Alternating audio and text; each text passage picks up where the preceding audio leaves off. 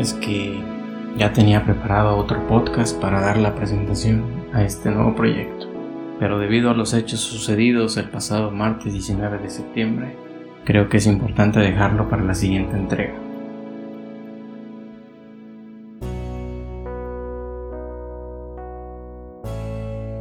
Hola, ¿qué tal? Te doy la más cordial de las bienvenidas a este primer episodio del podcast de Todo Conta. Te habla su anfitrión Israel Castro y en esta ocasión para mí es un placer anunciarte acerca de este nuevo proyecto con el cual te quiero platicar las noticias, comentarios y de todo lo que sucede en el mundo de los negocios y su impacto en materia contable, fiscal y en general todo lo que pueda estar relacionado con nuestras actividades diarias en la oficina. Con esta modalidad, ahora podrás estar al día sin descuidar de tus demás ocupaciones, ya sea mientras vas camino al trabajo o a la escuela, o simplemente quieres descansar un poco luego de un largo día de trabajo. Así que ponte cómodo, conecta bien tus audífonos o enciende el estéreo de tu vehículo y disfruta del viaje. Comenzamos.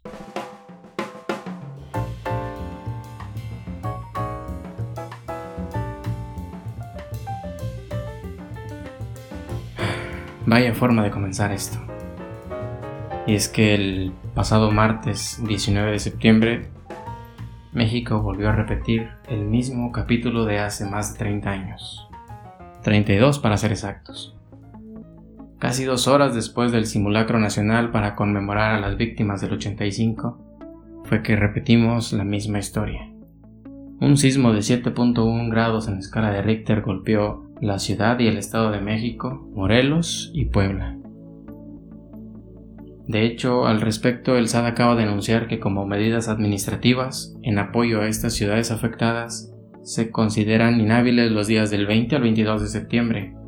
Esto es del día miércoles al día viernes de esta semana. Esto de acuerdo con el último párrafo del artículo 12 del Código Fiscal de la Federación. Ya nada más queda pendiente su publicación en el Diario Oficial de la Federación para hacerlo completamente válido este hecho no deja de lado lo que días atrás había sucedido con nuestros hermanos en el estado de Oaxaca y Chiapas, por supuesto, donde un sismo de mayor magnitud, es decir, de 8.2 grados, afectó a varias de las comunidades. Lo que sí debemos tomar en cuenta es que el que acaba de suceder tuvo mayor impacto ya que sucedió en un lugar donde existe mayor densidad poblacional por metros cuadrados, al respecto, eh, vía Facebook, el contador Alfredo Vivar comenta que en este tipo de situaciones urge un plan fiscal para la zona de desastres que, que condone los impuestos y no solo los difiera como en el caso de Oaxaca y Chiapas. Además, eh, comenta también que eh, en este mes precisamente estamos en proceso legislativo y pues bueno, se puede incluir dentro de la ley de ingresos de la federación para el año 2000 18. En los transitorios se pueden agregar estímulos fiscales para las zonas afectadas por estos temblores. Sobre el tema de los supuestos beneficios fiscales que estábamos comentando para el caso de Oaxaca y Chiapas, para los contribuyentes que se vieron afectados por el sismo, el pasado 7 de septiembre, la Secretaría de Hacienda y Crédito Público dio a conocer a través del Diario Oficial de la Federación un decreto en el que se otorgan diversos beneficios fiscales a los contribuyentes de las zonas afectadas.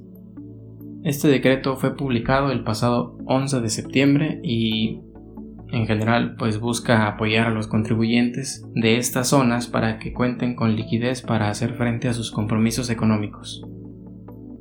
Entre los beneficios que se anuncian en este decreto tenemos que la autoridad está difiriendo el pago de los impuestos relativos al impuesto de la renta, al impuesto al valor agregado y al impuesto especial sobre producción y servicios, así como en el caso de las retenciones por salarios.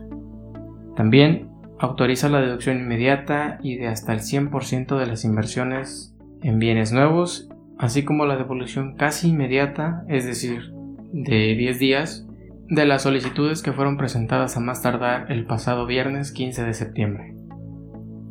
Es importante recalcar que en este decreto no se está exentando o liberando del pago de ningún impuesto federal. Únicamente se está liberando de los recargos por pagar fuera de los plazos establecidos en ley, pero que están dentro de los periodos establecidos en el decreto. haciendo saber que dicha condonación no se considera como ingreso acumulable para los efectos del impuesto sobre la renta para aquellos contribuyentes que se vean beneficiados. Sobre este decreto realicé unos comentarios al respecto un poco más a detalle, donde hice mención de algunas de sus características y limitaciones, así que si deseas saber más información, te invito a que visites el blog para que leas un poco más al respecto.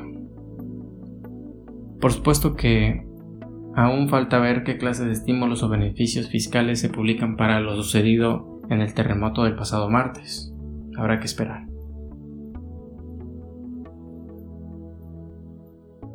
Ya para cerrar esta pequeña emisión, quiero agradecer a todos los que atendieron al llamado para ayudar a esta causa. El día de ayer les pedí a algunos de los suscriptores de Todo Conta que, que así sean 50 pesos los donen a la causa, que ayuden de la forma en la que puedan. De la misma manera, me ha sorprendido la acción por parte de muchos mexicanos para ayudar a los damnificados. Es increíble la respuesta que han tenido aportando toda clase de ayuda, desde lo más simple que puede ser utilizar las redes sociales de una manera correcta esta vez para canalizar a la gente y los recursos, difundir información sobre las personas que han sido encontradas, hasta difundir las formas las diferentes formas en las que podemos ayudar.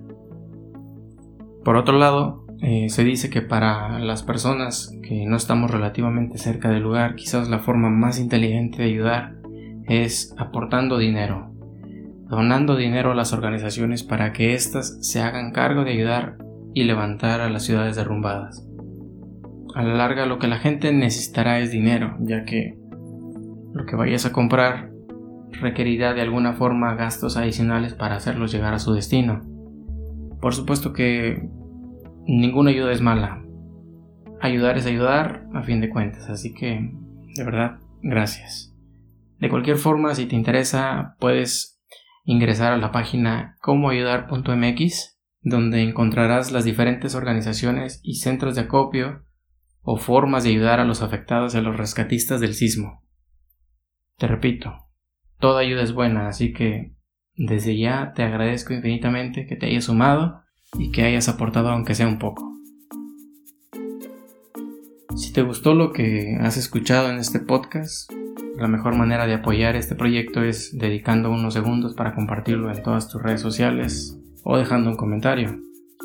Este proyecto está pensado para estar al aire todos los jueves a las 10 de la mañana, tiempo del centro, así que te invito a que te suscribas a este canal, nos sigas en las diferentes redes sociales para que no te pierdas ninguno de los siguientes episodios.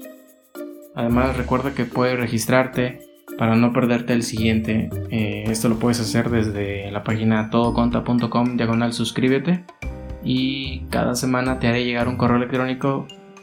Recuerda que también puedes seguirme en Twitter, en Facebook e Instagram. En todos lados me puedes encontrar como Todo o Iscasur. Así que pues nada, es todo por ahora, me despido y te ha hablado Israel Castro. Hasta la próxima.